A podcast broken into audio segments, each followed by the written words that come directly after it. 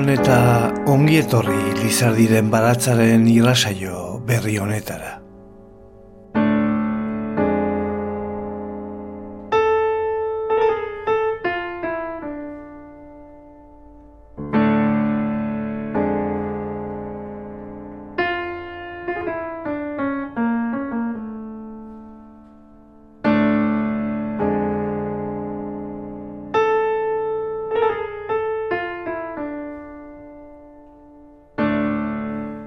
Maitasunetik gatozelako goaz maitasunera.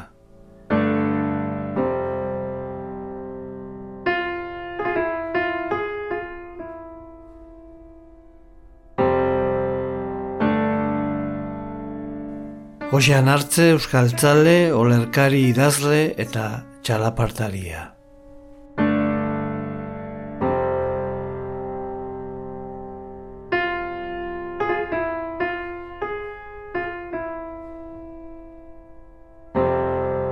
Lizardiren baratza, Jose Luis Padronen irratzaioa, Euskadi irratian.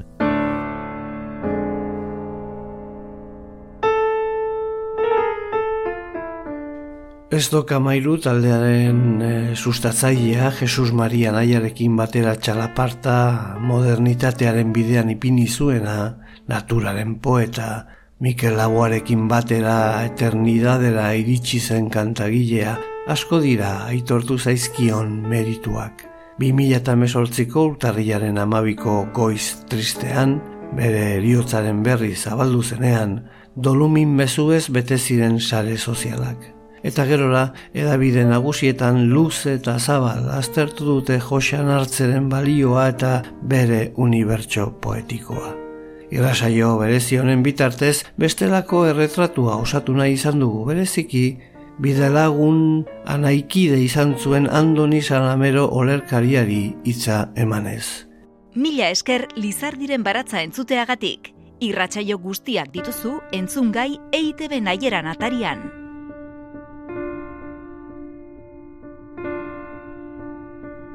Josean hartze, Euskal Gintza munduan guztiz ezaguna den artista dugu, komunikabideek haren alderdi desberdinen berri eman dugu. Txalapartari, kantu ederraskoren egile, olarkari abanguardista, ez dokamairuko kide mitikoa izandakoa, baina larregiko zabalkundea eman zaion beste alderdi bat badago. Ukatu edo eskutatu egin dena. Josanek hogeita emeretzi urte luzez oso gogoan izanez landu zuena. Eta gainera, bere bizitzaren ardatz eta oinarri zena, alderdi espirituala.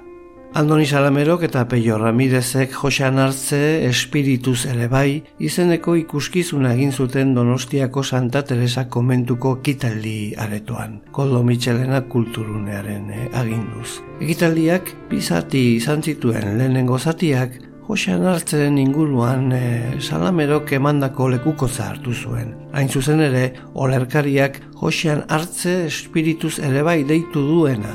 Horren inguruan jardun zen e, salamero eta bestetik Peio Ramirezen txeloaren laguntzarekin hartzeren olerkiak hartu egindako emanaldia. Guk gaurkoan hartzeren alderdi espirituala zagutzaren alde egingo dugu Andoni Salameroren eh, baimenarekin eta haren eh, lekukotza eman da. Jakimina duzuen ontzat e, bideoan duzue emanaldia osorik e, sarean.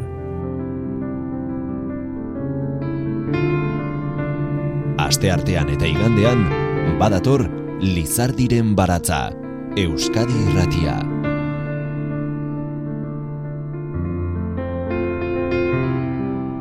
Andoni Salamero irakasle eta olerkariaren hitzetan Joseanen kasua ez da ezer berezia, guzti hoi gertatu oizeigun eh, ezer da. Galera gure eguneroko ogia da eta berori kudeatzen jakin behar dugu. Presaren gizartean bizi gara eta lasterrak eragiten duen ziurtasun eza eta inkontzientzian ezintasuna eta zinegona aragitzen dugu egoera askotan presak sorturiko naiezak eragin izan digu jarrera bulkati edo erreaktiboak bizitzea. Jarrerok behar bezala bideratzen ez ditugulako pertsona askok frustrazio edo zapuste maila handiagotu du. Eta frustrazio horrexen jatorria harakatuz gure beldurrek eh, eragindako ezer dela konturatzen gara alegia. Geuk geure beldurrok onartu ez eta beste pertsonen aurrean eskutatzen eh, ditugunak. Beldurrok ez begiratzean, kontzientziaren argitara ez ekartzean, gizaki bakoitzak bere galera bizi du. Galera hori dolu prozesua biziz begiratu behar badugu ere, jendeak ez du berori egin nahi, beak eta sakon hori egiteak arreta eskatzen duelako. Eta era berean ausardia. Askotan, jartzen dugun aitzakia denborarik ez dugula da. Galera horrek eragiten duen sufrimendua adieraztea ezinbestekoa da. Eta galera jasaten duen edonork, dolu prozesua bizitzea eragiten dionez, egoki da bidea eramangarriago egiteko zenbait makulutaz baliatzea. Josanek bere galera jasanda, munduak oinazea asetzeko laguntzarik eskaini etzionez, oso kanpora begira alizelako, bere hitzetan adierazten duen bezala, barruko bidea ekiteari ekin zion eta hala jainkoaren, baztergabearen, betiko tasunaren bidea ezagutu zuen eta berori bizitzen hasi zen. Barruko bide horretan lehen aipaturiko zenbait makulu edo lagungarriz baliatuko da. Eta hauek lagungarriok lagunduko diote bide hori jasangarriago egiten. Besteak beste, ona hemen zazpiak arreta, onarpena, isiltasuna, deserrotzea, beratasuna, talentua, konfiantza.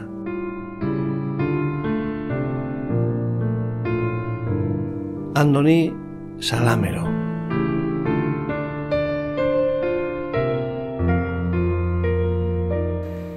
Kontua da, onartu, ala ez onartu, hemen kontua gauza bat da bide egin behar dela. Eta barruko mintzoak zer esaten dizun egin. Eta batez ere, zure barruari garrantzi hori eman, eta jaramon egin, gure nortasuna ez ahultzeko. Eta geu, pentsatu, sentitu, eta ekiten duguna ez ukatzeko. Bako esan hor dugu, eta hor jardungo da, zer eta lagungarri batzu ez baliatuz bere ibilbide hori egiteko. Nik zazpi aipatuko ditut. Zazpi horiek nola ere agertzen dute bere ibilbidean lagungarri izango zaizkion horiek. Lehenengoarekin hasiko naiz, arretarekin. Bueno, beak dio, arretari gabe nekez norberak aditu edo begira lezake norberaren baitan gertatzen dena. Jesusek aipatzen du hitz bat askotan evangeliotan, erne. Erne edo adi. Josanek egoki asko adierazten dio Juan Luis Zabalari solasean, sarri bizigarri etzaigun zorionaz mintzo denean. Arretatxu ez egoteagatik, egoak bestelako gezurra nola biziarazten digun gizakoi adierazten digulako. Begira zer dio. Jendearen kritika baino gehiago, ideien kritika egiten dute nere ustez olerkiek. Gezurraren gainean, gezurra baitago askotan, adibidez zoriona. Guztio gabiltzala, zorionaren bila diogu, baizea, gezurra, Ez gabiltza zorionaren bila. Guk nahiko genuken zorionaren bila baizik. Baina ez zorion objektibo baten bila. Egiazko zorionaren bila.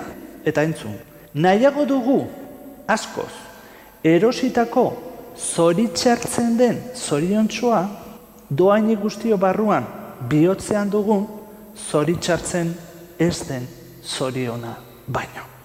Argi dago, erositako hori zoritxartzen den zoriontsoa, sasiniak ematen diguna, beldurrez elikatzen duguna, eta gainera larrutik ordainarazten diguna, hori nahiago dugu, zer eta benetako zorion hori lortzeko bidedan benetako nia. Pablo Dorsek bere iziltasunaren biografian onako dio. Ez da beharrezkoa norbera epaitzea. Nahikoa da norberaren barrua begiratzea. Begiratze hutsa, eraginkorra da aldaketa gertatzeko. Benetan, begiratzeko gaitasuna Simon Wellek arreta deitzen duena, bertute guztien ama da. Begira lanak egin, begiratze lanak, barrutik, nola gure, barruko talaiatik, begiratu zer gertatzen ari den orain eta hemen. Bigarrena, onarpena. Onarpena ez da ulertu behar inor edo ezertara makurtze aldera den onarpena. Baizik eta biziaren egoera bakoitzean, biziak aurkezten digun egoera ulertzea eta onartuz, den bezala ametituz, unean uneko errealitatea den bezala honestuz. Bitez taldeak esate zuen, let it be. When I find myself in times of trouble, Mother Mary comes to me, speaking words of wisdom, let it be. And in my hour of darkness, she is standing right in front of me, speaking words of wisdom, let it be. Let it be, let it be, let it be, let it be. Whisper words of wisdom, let it be. Pablo Dorsek dio. Munduaren eta norberaren etengabeko aldakortasuna onartzea ez da lan erresa. Batez ere gu besteaz eta beste gutaz definitzeko mugatzeko dugun ohitura kontuan izan da. Beti, errealitatea bat izan daiteke, baina realitate horren inguruko juskuak aldatu egiten dira batetik bestera. Baina ekartolek ere onako dio. Hau esaten ari natzaizu alegia, gozadezazula une honetaz zoriontsu izan zaitezela? Ba ez. Utzi une honi den bezala dierazten, hori nahikoa da. Joseanek badu beste olerki bat zinetan dion baitere aldi eta aldeuek egokitu zaizkigu bizitzea. Hain zuzen, korputz honetan eta herri honetan. Eta hori ere onartzen jakin bar dugu, naiz eta gero argi dagon biziduna garela. Eta bizi eragile eta sortzaile baldin bagara, baliatu bar dugula guk geure gaitasun edo almenez, bizi horren mesederako. Eta azkenik, ekartolek dio, ez du nahi daukadana, eta ez dudana nahi dut. Ez dut nahi daukadana, hain zuzen, orain hau, eta ez dudana nahi dut. Etorkizuna. Ba, presen dagoenak, ezinbestez, arreta jarriz, orainaren orea lantzeto. Hirugarrena isiltasuna dugu. Barruko isiltasuna bizitzea ezinbesteko zaio Joseani. Une honen kontzientzia hartzea, arretaz biltzea. Orain honetan, kontzienteki gertatzen dena, erreparatzea. Eta izadia natura zaio irakazpen eder horren erakusgarri. Begira ze olerki ederra idazten duen. Zuaitza isilik, batez ere xoriak lotan dituenean. Isilago zen batez, ostoak banan-banan isiltzen zaizkionean udazkenean. Baina badago beste isiltasun bat, Joseanek erabat salatzen duena. Eta zein da? Bain zuzen gaurko teknologiek ekarri duten isolatzea, erabateko isiltasuna. Gazten aldetik, autista bihurtzea mugikorrak eskutan dauzkatenean, eta aurrak amaren sabeletik atera eta telebista zuloan zehazkatuak daudenean, batez ere isilik egon daitezen. Ba olako jarrerak suspertuz, egun gogia biharko gozea dio usurbigo poetak. Daugarrena, deserrotzea dugu. Gizakion diruaren inguruko irrika edo grina salatzen du Joseanek. Kontsumismoaren atzaparrak harrapatuak gauzkalako. Gauzak izateko gozea dugun bezala, goze kompulsibori, ideiak modu obsesiboz errotzeko goze bera dugulako hain zuzen, e, gizakiekiko, izakiekiko, gauzekiko eta ideiekiko azkenen identidadea sortzen dugula. Eta haiek poseitu, jabetu nahi ditugulako. Eta jabetze horrek eramaten gaituelako errotzea. Beak ez du bakarrik esaten e, onen inguruan, Benito Lertxundik ere forma kantuan onako hau dio, ez? Formak ona tira haietan galtzen etzaren artean, formakona Tira haietan galtzen etzaren artean Formakona Tira haietan galtzen etzaren artean Hogei urte zeko nintzen Eskaparate batean Desafiozko begira den aurrean.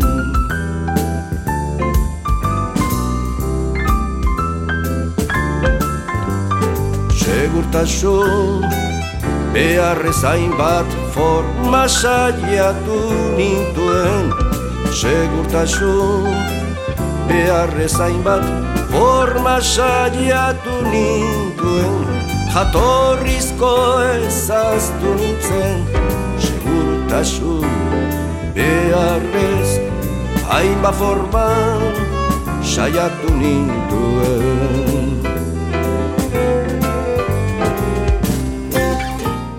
galtzen etzaren artean. Formak onak dira, gero formak poseitzen badituzu hor dago arazoa. Baina lurde siriodok ere esan gitzigun beste batean, ez? Hitzak dira hitzak, haizeak farrez dara mazkienak, gaueko maitasun hitzak, eguna kolore sustutzen dituenak. Hitzak dira hitzak, haizeak farrez dara gaueko maitasun hitzak egunak kolore sustutzen dituenak. Mundu aitzetan doa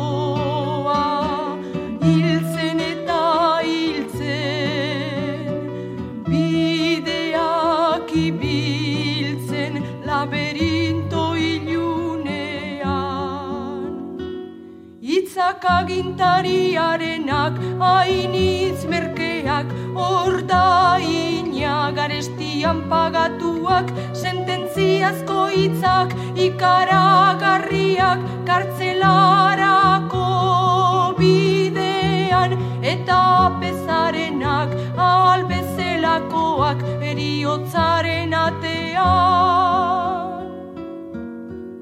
Itzak dira, itzak, aizeak farrez dara mazkienak, gaueko maitasun itzak, egunak kolore sustutzen dituenak. Murmurio galduak, belarri ertzean, arrasto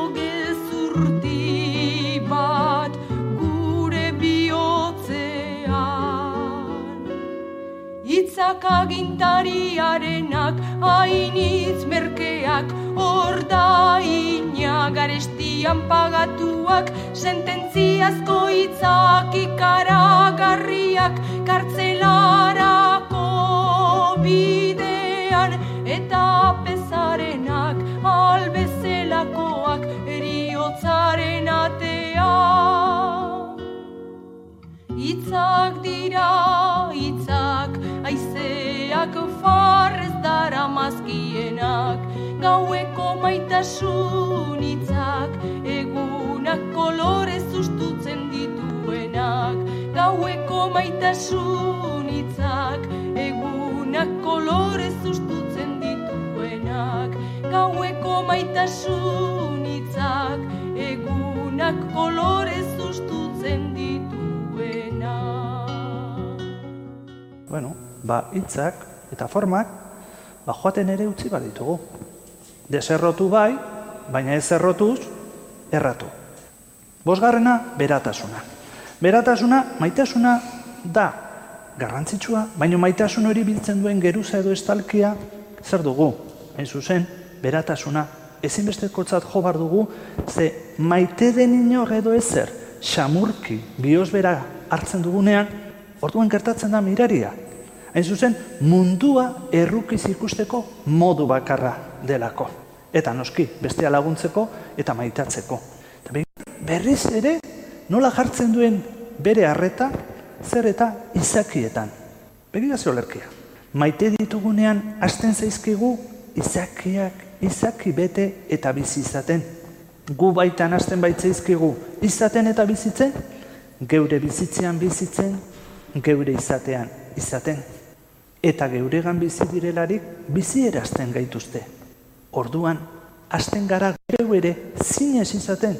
Gu garenean, haiek izaten, haiek direnean, gu izaten. Orduan, maite ditugunean.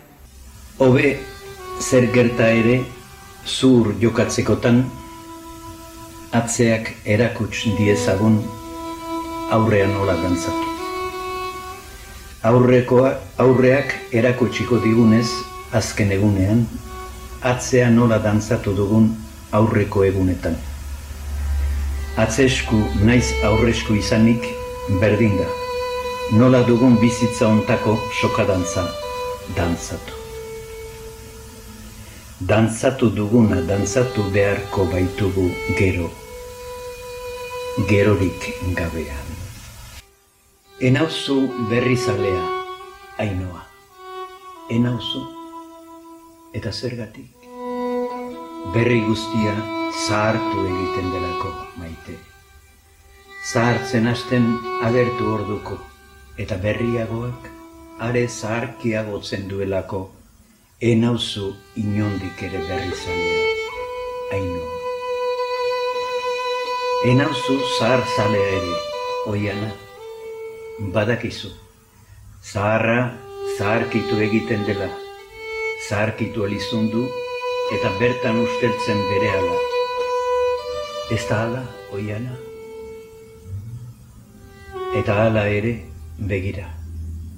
Berri zalean hau zuen, eta sutsua gainera. Berri zalea, baina inoiz zahartzen ez den berriaren eta zahar aldi berean, baina beti berri dirauen zaharraren. Betikotasun zaleak ez baitu, ez du beste zaletasunik ez du.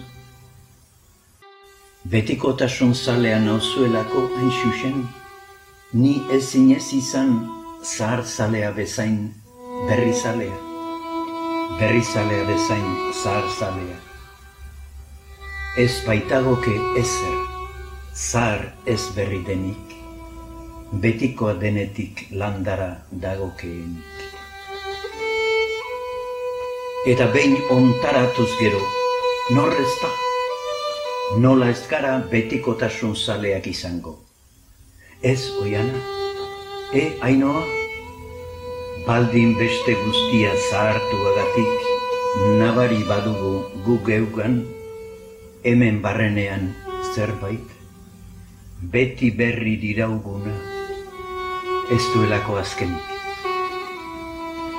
Gu guztion baitan zertxo bait, inoiz zahartzen ez zaiguna, ez duelako astapenik.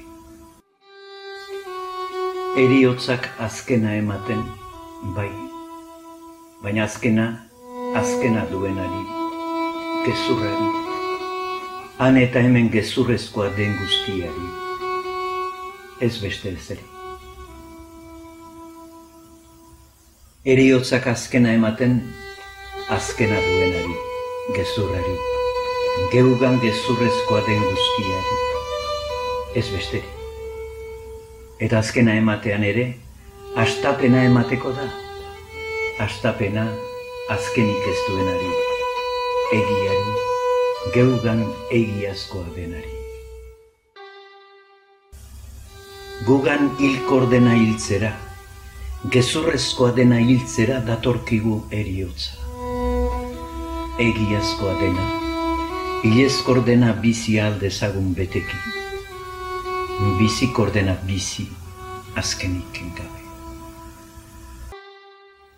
Egiatzat geneuzkan gezurrak gezurtatuko eta gezurtzat genezkan egiak, egiaztatu. Zein garbi, ezin garbiago dizkigu erioak, guztioi egiaztatu eta gezurtatuko. Guztioi, baina gezurrak gezurtzat, eta egiak egiatzat zeuskatenei izan ezik noski. Elkar maite dutenak, maitasun argiz, egunetik egunera maiteago, unetik unera eta urtetik urtera zaie bizia biziago, eta dira biziago bizi, hilko esten biziak dituelako bizi. Maite minduak bakarrik ez ditu iraganak zahartzen ez tiraganean baitiraute, iraunean irauten iragan gabe. Maite minduak, betikotasunez betetzen une bakoitza. Une bakoitzean betikotasuna bizituz. Lizardiren baratza, poesia eta musika, Euskadi irratia. Josean hartzeren eh, nortasuna nabarmendu nahi izan zuen beti Juan Mari Torrealdaik, bere obraz gain, bere izaera pertsonala azpimarratu zuen beti. Austeroa, bakartia eta koherentea zen Torrealdairen e, iritziz, iritzi propioak zituen, zentzu horretan modatik urrun bizi zen. Hori eskertzekoa da berak izan duen e, ibilbide pertsonalean bestelakorik gerta zitekeelako. Hogeita meretzi urterekin gazte-gaztetan erakutsi zuen e, planteamendutik e, urruntzen hasi zen eta espiritualtasunaren bidetik kristautasunera itzuli zen hartze bere posizioak iruroiko amarkadan eta azkeneko urteetan erabate ezberdinak ziren puntu askotan. Ingurunea, erligiosoa eta alizkoia zenean, erligioarekin hautsi egin zuen eta horrela ezagutu genuen irurogeikoetan, bere markak ordaude bere kantuetan. Orain gizartea beste posizio batean dagoenean, bera kristau sutsu egin zen konbertsio bat izan zuen eta konbertsio hori berak modu pertsonalean bizi izan zuen. Beretzat bizi izan zuen hori, baina modu testimonialean, ez modu propagandistikoan. Ez da besteari eraso eginez. Juan Mari Torrealdairen ustez koherentea izan zen beti. Bere printzipio propioak jarraitzen zituelako, ingurunearen beldurrik gabe eta bere inguruak zer pentsatuko duen kontuan hartu gabe. Hor ikusten dut nik koherentzia. Oxan hartzek bizi izan zuen bilakera hori aztertu, azaldu eta bake-bakean defenditu zuen Andoni Salamero olerkari zumarragarrak Donostiako Santa Teresa komentuko ekitaldi aretoan joan den e, urtarriaren e, amarrean egin zuen e, itzaldian hartze josean espirituz. Ere bai, lekukotzan, joseanen eh, konbertsioa eta haren ibilbide espirituala ulertu alizateko, galeraren kontzeptua aipatzea eta ulertzea ezinbestekoa izan zaio andoni salamerori. Hain zuzen galera guztiek eramaten gaituztelako gure bizitzan erabaki sendoak hartzera. Gutxienez, egiten ari garena kuestionatzera eta benetan bizi duguna egoki den galdetzera. Josanek aitortzen dion bezala Juan Luis eh, Zabalari berria egunkarian egindako elkarrizketa mamitsuan sinesmenetatik eta erligiotik kanpo bizi izan zen garai batean. Hogeita emeretzi urtera arte.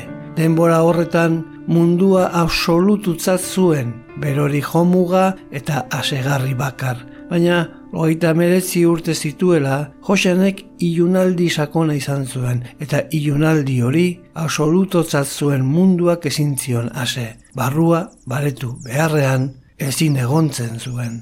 Hori dela eta bolada luze bat pasa zuen oso iluna, eta halako batean, barruan zerbait urtuko balitzaio bezala sentitu zuen gauza txiki txiki bat oso xamurra. Baina bere barru guztia inarrosi astindu ziona. Horren eskutik, baztergabearen, betikotasunaren, jainkoaren zentzua heldu zitzaion, eta hori bizitzen hasi zen. Ez zen ziurtasun arrazionala, alegia, intelektotik zetorkiona. Buruz baino barruko bihotz gogotik bizitzeko bidea irekizion. Horrek eman zuen berriro bere barrura begiratuz, barruarekin bat egiteko aukera. Eta jakintza horri atxikita, gauza guztietan ikusten ez dena ere ikusteko aukera. Eta bilakaera horretan, barruko bide horretan, lagunduko dioten zazpi makulu edo lagungarri aipatu zituen salamerok bere itzaldian. Arreta, onarpena, isiltasuna, deserrotzea, beratasuna, talentua eta konfiantza.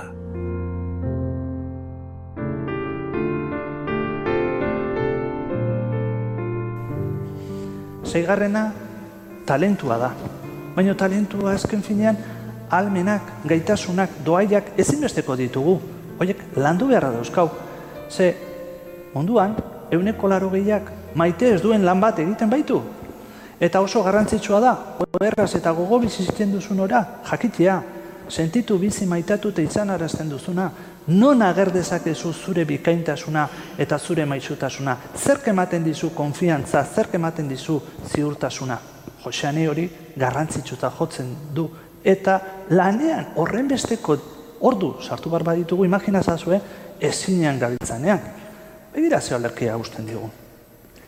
Zein da gutxienik nekatzen duen lana? Potro jorrean egotea besterik egin gabe izango litzateke ziurrenik ez gutxiren erantzuna. Ez alazankoa, eri diosku dagigunak gutxienik nekatzen duen lana, gogo zeindako lana da. Norbere izaerari dagokio nahitea, norkaren ezagutzeko aukera baita maigu.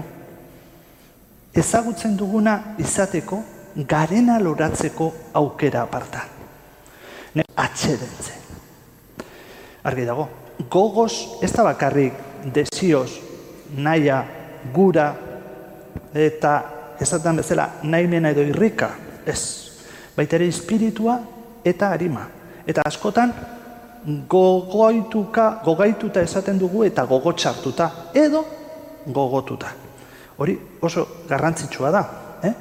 Eta gero era berean, behitu ze klabe eta ze zantzuk ematen dizkigun. Batez ere dio, norbere izaerari dagokion ezar egin bar da.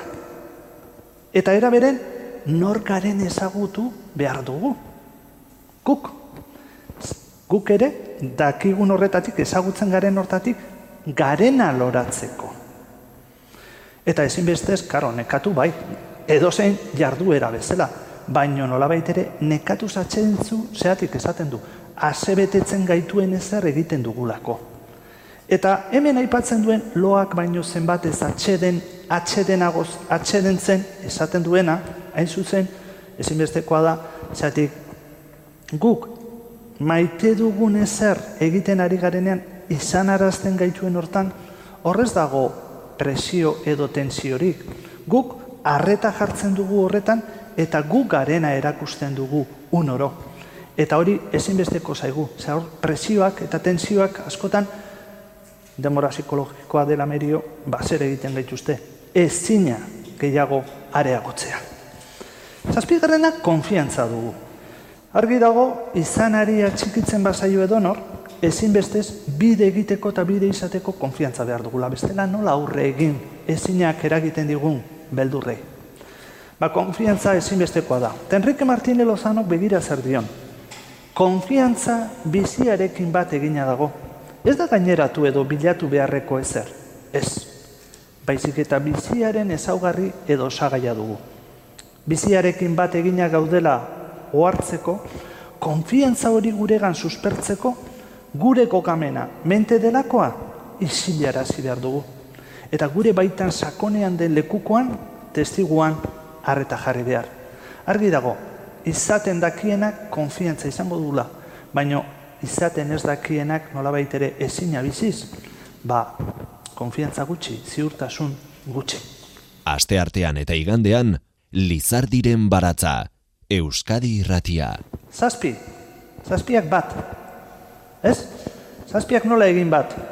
Ba, Josanen konbertsioa gertatuta, hortzia lorez lurra izarretik, bizitzaren atea dukegu eriotza, bea bizizalarik, idatzi zueneko azken liburu bezala hartzen badugu, idatzi diren olerkiek eta poema liburuek badute hartatz eta oinarri sendo bat.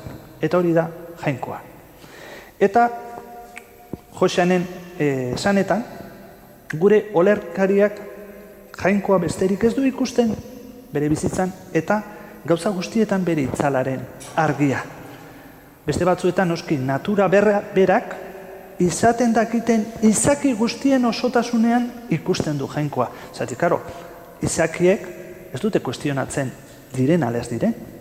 Guk, etengabe aigea, batez ere izateko. Gu, ezinean, beti, banaiz, ez naiz, hori egunero gure ekintzetan, gure pentsamentuetan, gure sentimentuetan. Eta animaliek aldiz hori ez. Eta oso bitxia da, Joseanek ere dio, kanpora begira gaudelako, barrukoa ez begiratuz, nekez ikusi dezakegula jainkoa. Batez ere, zentzumenetatik atzeman nahian gabiltzalako, harrapatu nahian. Eta nekez ikusi daiteke kanpoti begira barrura begiratzen ez bada. Eta barrurako bidea egiten ez bada. Azken aldi hontan mm, ingurutik datozkigun erasoi begiratuta, beraz, eraso intelektualei izango enioke edo filosofikuei edo. Ikusten dugu giza duintasuna lurperaino jaisten dutela,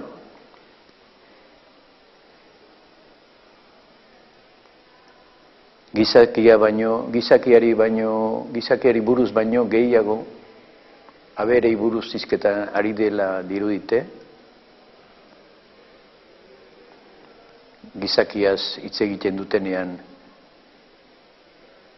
abereak balira bezala, hau da, ba, fizikoki eta zerbait psikikoki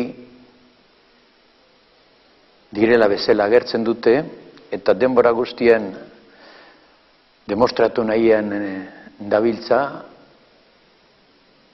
ia esango nuke abere, bez, abere, gizakia abere bezala izan da, orduan eta naturalagoa, eta orduan da jatorragoa, eta orduan da zintzoagoa, eta orduan da berezkoagoa izango balitza bezala, eta hori demostratu nahi digute, batez ere, bai psikologoek, bai biologoek, antropologoek, ni uste antropologo esatia baino beha, litzatekeela zoologoak direla esatea, ez dutelako gizonaren beste dimentsio, dimentsio trastendentaloi inundikan eraipetzen, bere alderdi espirituala ez da existitzen, hori erokeria ozorakeria utza dela, Eta orduan gaude materialismoa eta razionalismoa sartuta daude alako neurri estutan, nun ja ez dakigun nundik atera, eta satorzuloan sarturik bizi da gizakia. Hoien ustez, eta asko eta asko, ba, hortan gaude, tximutiken gatoz, hori baino gehiago izeteko kapazidedik ezpagenu bezala, eta guztiok onartu dugu gaina hori, eta inungo zehari arazori gabe gaina, eta askotan ikusten dugu gainera, ba, bueno, horrek esan nahi du, ba, horrek esan nahi du, baita ere tximutik urbilago sentitzen gehala, jainkotik baino, adibidez. Digan, ez gera bat ere lotxatzen hori aitortzeko, eta hori onartzeko, eta horren aurka ezer esan gabe bizitzeko. Horren batez ere, oraingo ze hontan egin dudana, itzaldi hontan egin duna edo olerki irakurketa hontan egin duna da batez ere gizakia eta gizakion arteko eta izadiaren arteko harreman hau zeintzun diran eta gizakiaren beste dimensio duinago bat erakusten saiatu naiz. Eta hori logikaren bidez eta olerkiaren bidez agertzen agertzen saiatu naiz. Zergatikan ez, geran, ez garen hori bakarrik, nora elkarren beharra degun, bata besteun beharra degun, bakoitza bat izanik ere guztion artean nola gorputz bat osatzen dugun, eta guztiok, gizaki guztiok, baita izadiarekin ere eta kosmos guztiarekin alako batasun batean nola bizi garen eta elkarren beharra nola degun. Eta guzti horietan guzti hori lortzeko eta batasun horretara iristeko maitasuna nola den ezinbestekoa, zer nahitarako, bai lan egiteko, bai sorkuntzarako, bai elkarren arteko harremanetarako, bai bizitza hau, e, bizitza hontatik joaten gearen garenean eriotza gainditzeko, maitasuna dugu, hortarako biderik egokiona, eta horrek hori maitasuna mintzo zaigo betikotasunaz, eta iezkortasunaz. Eta hori da gutxi gora bera, hortaz aritu beha. Hoxanek deitura desberdinak ematen dio jainkoari. Iturria, misterioa, atxa. Eta atxa hori etxeko aitari bezala, deitzen dio, haren errukia eta eskuzabaltasuna aitatuz.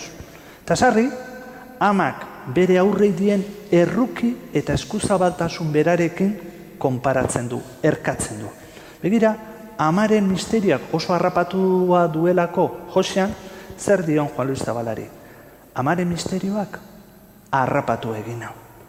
Amak zergatik egiten ditu? Egiten dituen gauzak. Nondi datorki indar hori? Gauza guztiak irribarre batekin jasateko egonarri hori. Eta sarri, amaren eskuzabaltasun neurrigabea horren ezaguna zaigulako, ez dugu aintzakotzat hartzen berori. Ala dio, olerkariak. Eta berori erkatzen du, konparatzen du, misterioarekin, jainkoaren maitasunarekin. Amaren maitasuna harrigarria izateaz gain, adierazteko zail den bezala, are gehiago, atxa, misterio, edo jainkoaren maitasun neurrigabea. Tonako olerki batean usten digo. Ez dote geuri, amaren maitasunarekin gertatzen. Noiz eta ezagunagoa dugun, orduan eta ez ezagunagoa zaigun, misterioarekin bezala. Noiz eta ezagunagoa eta baitzaigu ulerkaitzagoa, amaren maitasun neurrigabea. Amaren maitasuna hain dago presentetxean, nabari egia dela. Eta ez diogu merezitako garrantzirik ematen, gauza bera, jainkoarekin. Josanek dio, jainkoa, eta gizakia, eta bide hori gertatzeko, bien arteko komunikazio hori gertatzeko, zein da bidea, otoitza. Eta honako, olerki bat usten digu. Arrainaren zat itxasua eta egaztiaren zat eguratxa bezain, beharrezkoa otoitza, gizakumeak. Jainkokume delako, gizakume bete izateko, bere gaitasun oro osoki lora erazteko. Etxetik urrunduok etxerako bidea aurkitu eta egiteko. Garena osoki bizialko badugu. Baina guk batera egiten dugu igeri eta egan otoitzean. Goiari ekin sakontzen, sakonduz, goratzen. Etxea erabiltzen du irudi gisa. Etxea, tradizio askotan erabili den irudia da. Eta kontu hau da. Noiz gaude etxean? Noiz gaude etxetik kanpo?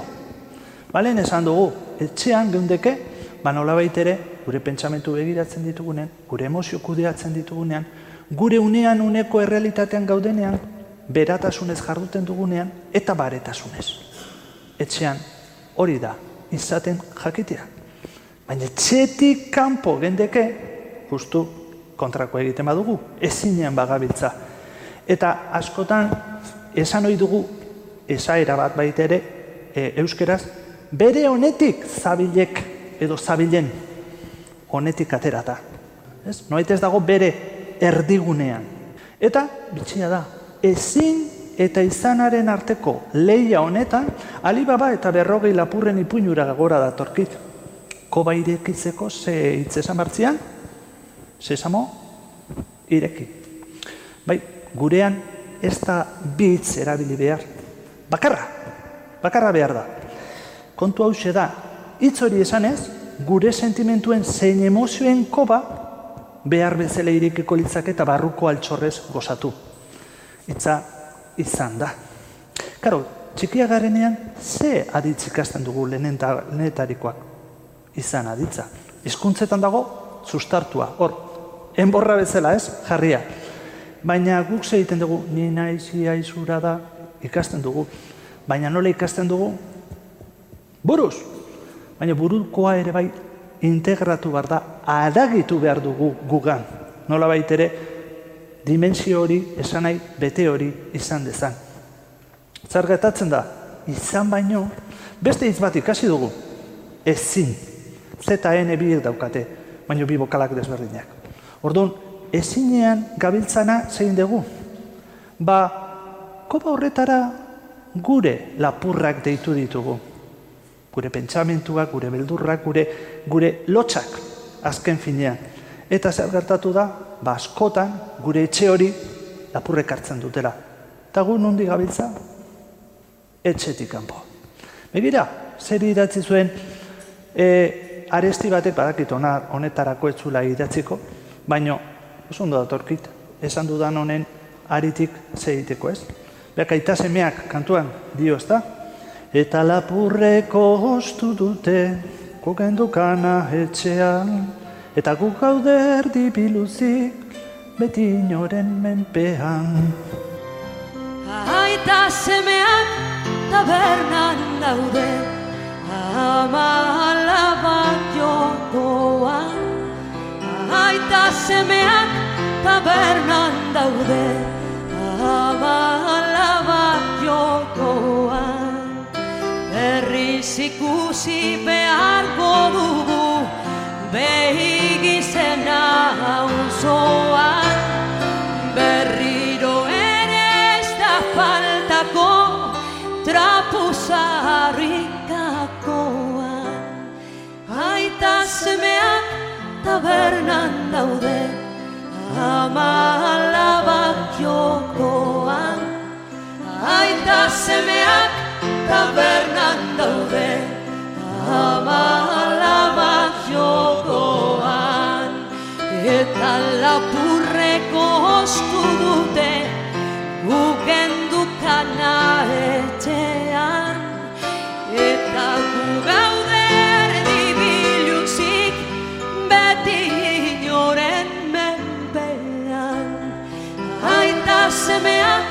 tabernan daude Abalabak jokoan Aita semeak tabernan daude Ama alabak jokoan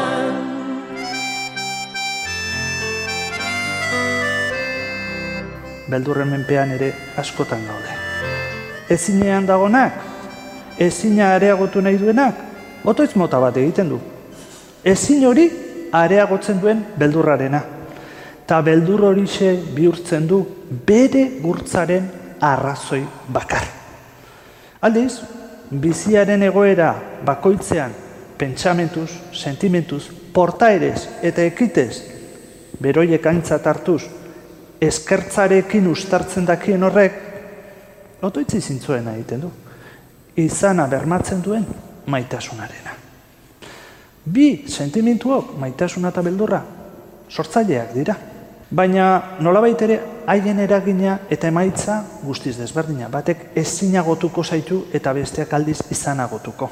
Eta ardien beti hitza, hitza sortzen beti, ez? Eta hitza aintzat hartu beharreko ezer da, gure arbasoek ere esaten zuten. Erne ibili, zer esaten duan, zer esaten dunan, kontu izan. Hitzak bide egiten baitik, bide egiten baitin. Argi dago, pentsatu eta sentitzen duguna, hitzaren bidez, ekite bidea aurkitzen du. Imagina dezagun egoera bat. Eta joxan galdetuko baligu. Zuok, maiten hauzue? Zer erantzungo genioke? Josean atze espiritus ere bai diogunean, ez dugu esaten bakarrik olerkari usurbildarraren espiritualtasuna gogoan izateko. Nik uste ez ez. Bere barneko erraietan zebilkiona, bere izan arazten zuena, sentitzeko, bizitzeko, ezagutzeko, oroitzeko, ulertzeko, irudikatzeko, errespetatzeko, partekatzeko, baina gauza guztien gainetik maitatzeko. Bere zentzu oso eta beteenean. Maitatzea izatea da. Baina maitasunik gabeko esanak ez du zentzurik. Izana dugu bizi eta maitatzeko. Bizia izateko eta maitatzeko. Maitasuna bizi eta izateko. Eta benetan txalapartari, olerkari handi, ez do kamairuko kide famatu, kantu ospetsu askoren ere egile bea bazen. Eta da. Baino, Joseanen alde espirituala ere gogoan hartzen badugu, benetan, sinezkoak izaten ikasiko dugu. Begietara begiratuz, maite dugula esateko modu bakarra delako. Ez ezinaren sarean behin eta berri segunduz jarraintuko dugu. Gure interesetara aspiratutako Joseanen irudi jakin bat salduko dugulako. Saldu nahi dugun Joseanen inguruko irudi hori beldurraren magalean eraikia degalako. Hain zuzen, ezinaren e, magalean. Orduan, zinez, txoriak txori izan behar duen bezala, ez da benetako txori izango. Eta Josean hartze ez dugu bere betean ezagutuko. Ez dugu Josanen ekarpen guztia tajuz maitatuko. Josanen maite zuen ezer eta gainera hogeita meretzi urte luzez landu zuena, gure beldurretik ukatzen eta eskutatzen dugulako. Eta txoriaren egoak behin eta berriz argi dago zer egingo dugun. Ebakeko ditugu. Berak maite zuena, haintzat hartzen ez delako. Beraz, jardun gaitezen, nik uste guztiok garenetik, joxanen ondarea behar bezala zabaltzen eta erakusten. Benetakotasunaren zeru hortan, txori horrek, aske eta ise egan egin dezan, bere egaldia garbi izanez, maitatzeko, eta belduraren amarruetatik askatzeko. Ikertzeko eta ikasteko irrika duen pertsona orori, badago zer ikertu, zer ikasi. Eta beste bideoiek urratzeko egokiera duzue. Eta Joseanen memoria edonon zabaltzen eta gordetzen diar duzuenok, Carmen Esteban bere e, alarguna barne, ba, behon deiola. Zatik, nola baitere lan ederra ingo dugu, hori nola baitere ba, lantzen jarraitzen badugu eta zabaltzeko e, egokiera erakusten badugu. Eta nik beste poeta handi batekin amaitu nahi dut. E, Rabrindan eta goreren hitz batzuek. Tagorek, horerki honetan, jainkoa, bizia, bera ipatzen ez badu ere, bera dugu guan.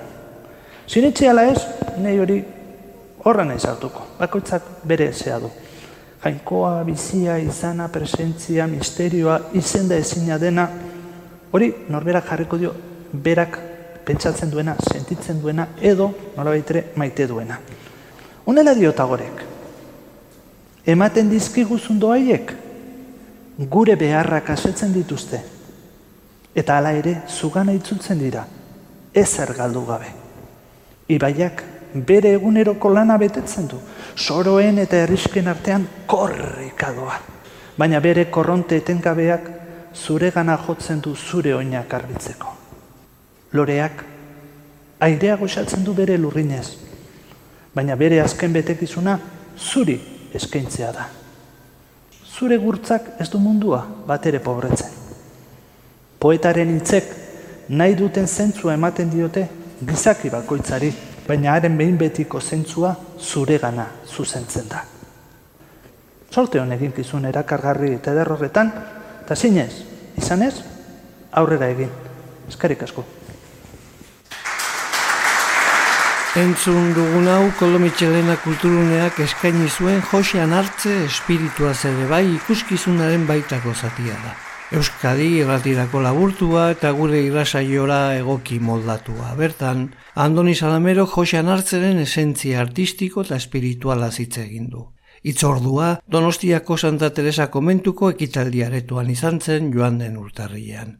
Andoni Salamerok eman digun testigantzak, hogeita meretzi urtez landutako josean hartzeren lotura espiritual sakonean, alderdi ezain ezagun horretan, argi egitea bilatzen du.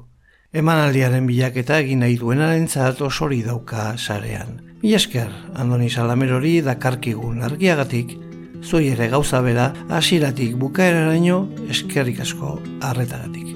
Datorren, aster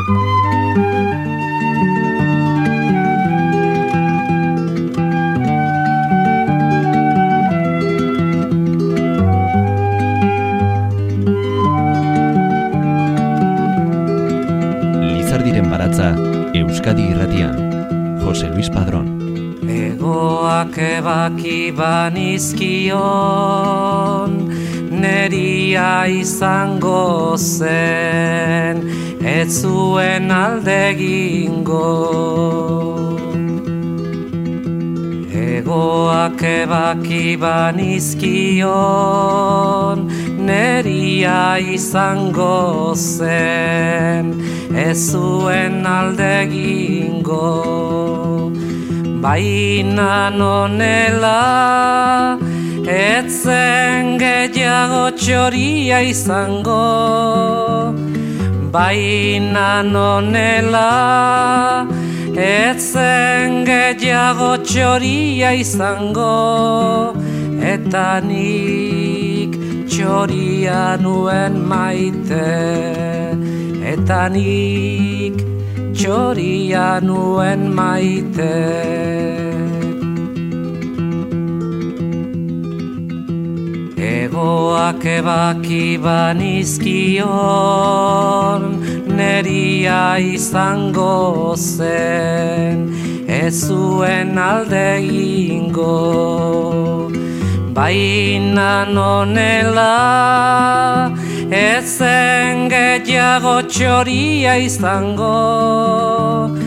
Baina nonela etzen gehiago txoria izango eta nik txoria nuen maite eta nik txoria nuen maite lara lara lara lara lara lara lara